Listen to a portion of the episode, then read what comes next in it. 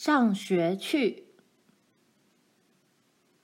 星期一早晨到了，罗兰和玛丽一洗好早餐碗盘，就爬木梯上阁楼去，穿上他们做礼拜穿的衣服。玛丽的衣服印有蓝色的枝叶图案，罗兰的是红色的。妈把他们的辫子扎得紧紧的。便梢用细绳绑起来，他们不能绑上他们做礼拜用的缎带，因为怕弄掉了。他们戴上了遮阳帽，帽子刚洗过、烫过。接着，妈带他们到卧房里去。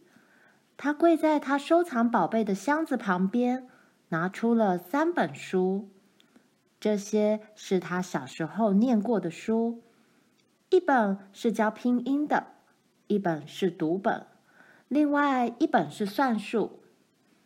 他很严肃地看着玛丽和罗兰，他们的表情也很严肃。玛丽、罗兰，我把这些书送给你们。妈说：“我知道你们会小心保管它们，并且很认真的研究它们。”是的，妈。他们说道：“妈把书本交给玛丽带着，把用布包着的午餐桶交给了罗兰。再见啦，他说，要做乖小孩哦。”妈跟玲玲站在门口，阿吉跟他们一道下了圆丘，他有点不知道是怎么一回事。他们越过爸篷车走过的草地，阿吉紧跟在罗兰身边走。当他们走到小溪的浅滩时，阿吉坐下来，焦急地呜呜叫。罗兰只好告诉阿吉，他不能再向前走了。他揉揉他的大头，想把他头上那些忧心的皱纹揉掉，但是。一直到他们涉过宽广的浅滩时，他还是坐在那里看着，皱着眉头。他们很小心地涉着水，没有把干净的衣裙打湿。一只蓝色的苍鹭从水面飞起来，垂着两只长长的脚，拍着翅膀飞走了。过了溪，罗兰和玛丽小心翼翼地踩着草走。在脚干之前，他们不会走到篷车车轮压出来的泥沙小路上去，因为当他们进城时，脚上必须保持干净。新房子在圆丘上显得好小，绿色的大草原从他们四周向外伸展出去。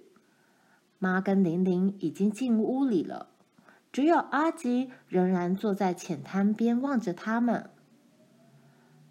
玛丽和罗兰继续安静地走着。露珠在草上闪耀着，草原上的云雀正在啼唱，沙雕鸟正踮起细长的脚走着，松鸡咯咯叫，小松鸡也叽叽地跟着叫。兔子悬着两只前脚站了起来，长耳朵转来转去，圆圆的眼睛盯着玛丽和罗兰直瞧。爸曾经说过，到镇上只有五公里远，这条路会带他们到镇里去的。只要他们看见一户人家时，就会知道已经到镇里了。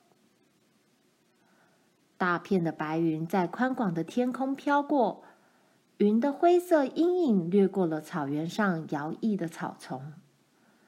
这条小路总是让人看见眼前的一小段。但是，只要继续往前走，这条路又会继续向前伸展。这是爸的篷车在草原上压出来的痕迹。天啊，罗兰！玛丽说：“把你的遮阳帽戴上，你会晒得像印第安人一样黑的。小镇里面的女孩子会怎么看我们？”我才不在乎呢！罗兰大声而勇敢地说。你才在乎呢，玛丽说道。“我不在乎。”罗兰说，“你在乎？我不。你跟我一样害怕到镇里去。玛丽说。罗兰没有回嘴。过了一会儿，他抓住遮阳帽的带子，把帽子戴在头上。反正我们有两个人，玛丽说道。他们向前走了又走，过了很久很久以后，他们看见小镇了。小镇看起来就像是草原上的一些小木块似的。接着是下坡路。他们又只看得见草地和天空了，然后他们又看见了小镇，小镇越变越大，镇里的烟囱升起袅袅的烟雾来。青草小路走到尽头了，接着是泥沙路。这条泥沙路先经过一幢小房子，然后又经过一家商店，商店前有阳台。和一道可以上阳台的阶梯。过了商店，路旁是家打铁铺，铁铺外有块空地，铁铺里面有个围着皮裙的高大男人，正呼呼的鼓动风箱，把煤炭吹得红红的。他用铁夹从炭火里取出一块白热的铁来。挥动一柄大锤去打铁，当许多小火星从铁上飞溅到日光中来。空地在过去一点点是一幢建筑物的背面。玛丽和罗兰挨着这幢建筑物走，这里的地面很硬，没有草好踩了。走到这幢建筑物前，另一条宽敞的泥沙路。跟他们走的路交叉而过。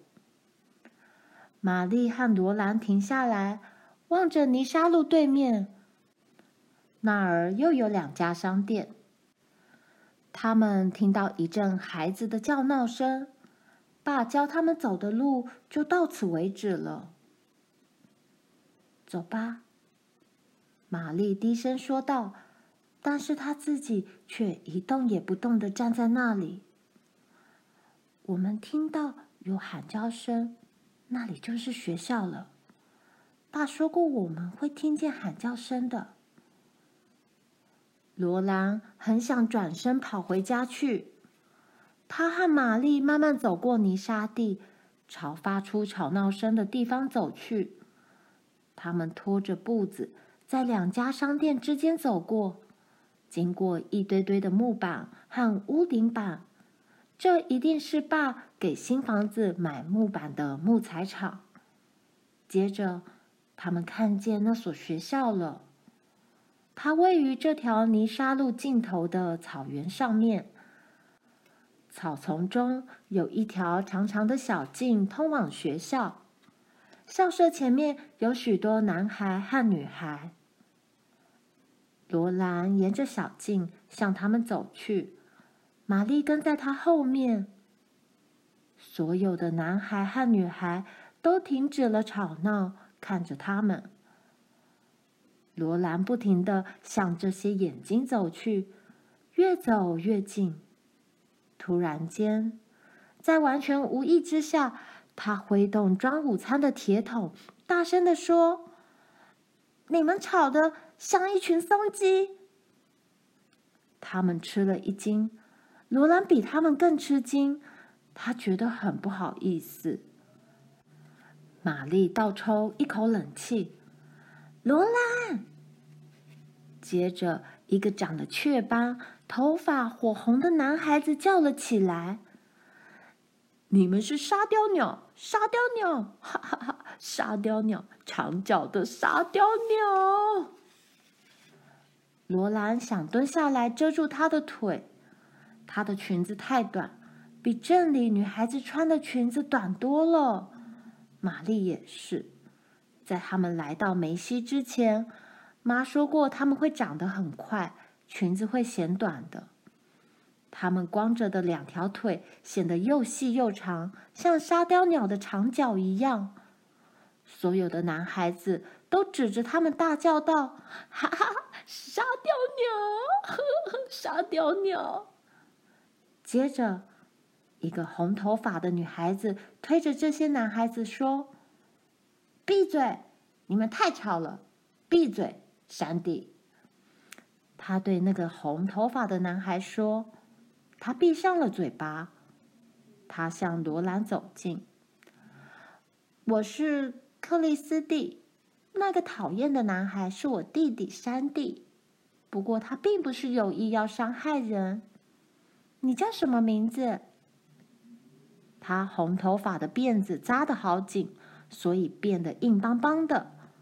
他的眼睛湛蓝，几乎黑色。圆脸颊上长着雀斑，遮阳帽挂在背后。那是你姐姐吗？他又问。她们是我的姐姐。有些大女孩正在跟玛丽谈话。最大的叫做娜蒂，黑头发的叫做凯茜，然后是唐诺，我和山地。你有多少个兄弟姐妹啊？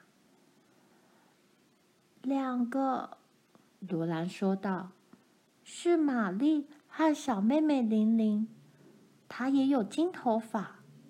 我们有条牛头犬阿吉。我们住在梅西，你们住在哪里呀？”“哦，你爸是不是驾着两匹有黑鬃毛、黑尾巴的红棕色马？”克里斯蒂问他。“对呀。”罗兰说。他们的名字叫做山姆和大卫，是我们的耶诞礼物。哦，他驾着马从我们家旁边经过，所以你们应该也是从那条路上来的。克里斯蒂说：“我们家在比多的商店兼邮局前，就是在你们到铁匠铺前的那一幢。比多小姐是我们的老师。”那边那个是奈尼·奥尔逊。奈尼非常漂亮，她有卷卷的黄色长发，长发上系着两只大大的蓝色蝴蝶结。她的衣服是用上等白麻薄布缝制的，上面散布着蓝色的花朵。还有，她穿了鞋子。他看看罗兰，又看看玛丽，然后皱皱鼻子。哼，他说：“乡下女孩。”在大家还没说什么之前，铃声就响了。一位年轻的女士站在校舍门前，摇着手里的铃。所有的男孩子和女孩子都急忙进入校舍里。她是一位美丽的年轻女士。她棕色蜷曲的刘海衬着她棕色的眼睛，头发在后面扎成粗粗的两根辫子。她的紧身上衣前面钉着亮晃晃的一排纽扣，裙子向后紧紧裹住，然后在后面形成环形的皱褶，弯弯曲曲的垂下来。她的脸很甜，笑容好可爱。他把手放在罗兰的肩膀上，亲切地说：“你是新来的小女孩，对不对？”“是的，女士。”罗兰说道。“这是你的姐姐。”罗兰朝着玛丽笑笑，问道。“是的，女士。”玛丽说。“那就跟我来吧。”老师说。他对玛丽微微一笑：“我把你们的名字写在我的本子上。”他们跟着他走过整间教室，登上讲台。教室是用新木板搭成的一个房间，屋顶板就是天花板，就像家里阁楼的天花板一样。房间中央排着一排排长板凳。板凳是用平平的木板做的，每条板凳都有一个靠背，靠背后面伸出两面桌板，伸到坐在后面的人面前。只有最前面的板凳前没有桌板，而最后一排板凳则没有靠背。教室两侧各有两扇窗户，窗户是敞开的，门也是敞开的。风吹了进来，草的摇曳声，无边无际草原的气息与风景，以及明亮的天色都涌了进来。当罗兰看到这一切时，他正和玛丽站在老师的桌边，说出他们的名字和年龄。他并没有转头，只是用眼睛环顾四周。门边一条板凳上放着一个水桶，角落里则放着一把买来的扫帚。在老师桌后墙上是一块漆成黑色的平滑木板，黑木板下面有一道小槽，槽里放着一些短短的白棒子。还有一块紧包在有毛的羊皮里的木头，羊皮钉在这块木头上。罗兰在想，这些东西是做什么用的？玛丽让老师知道她能念能拼多少字，但是罗兰却看着妈的书本摇头。她不会念，她甚至连所有的字母都还没有弄清楚。嗯，你可以从头开始学起，罗兰。老师说：“玛丽可以更进一级。”你们有没有石板？他们没有。我把我的借给你们用。老师说：“没有石板，你们没办法学写字的。”他推起桌面，取出石板。这张桌子很像一个高箱子。一边去掉，好让它放进膝盖。桌面用买来的铰链顶着，下面是他放东西的地方。他的书本就放在那里，还有直尺。后来罗兰才知道，那根直尺是用来处罚在课堂上不安分及偷偷说话的人。任何人只要顽皮不听话，就得走到老师桌边。伸出手心来，老师会狠狠用尺打几下手心。但是罗兰和玛丽在课堂上从来不偷偷谈话，而且他们总是设法乖乖的坐着。他们并排坐在木板凳上念书，玛丽的脚可以搁在地上，但是罗兰的脚却悬着。他们把书本翻开。放在前面的桌板上，罗兰念书的前面部分，玛丽念比较后面的部分，而隔在前后之间的书页则竖了起来。罗兰一个人自成一班，因为他是唯一不认识字的学生。当老师一有时间，就把罗兰叫到桌边，帮助他学习念字母。上学第一天，在吃午餐之前，罗兰已经学会念“猫”这个字了。突然间，他想起一件事了。他说：“派特，专利号码的意思。”老师非常惊讶。老鼠，老师说：“垫子。”罗兰念起字来了。他可以完整的念完拼字教本的第一行了。到了中午，其他的孩子和老师都回家去吃午餐了。罗兰和玛丽拎着午餐桶，坐在空教室旁边有阴影的那面草地上，边吃牛油面包边聊天。我喜欢学校，玛丽说。我也喜欢。罗兰说：“只是上课让我的脚好累，而且我不喜欢叫我们乡下女孩的那个奈尼。”“嗯，我们本来就是乡下女孩嘛。”玛丽说。“不错，可是她也用不着皱鼻子呀。”罗兰说。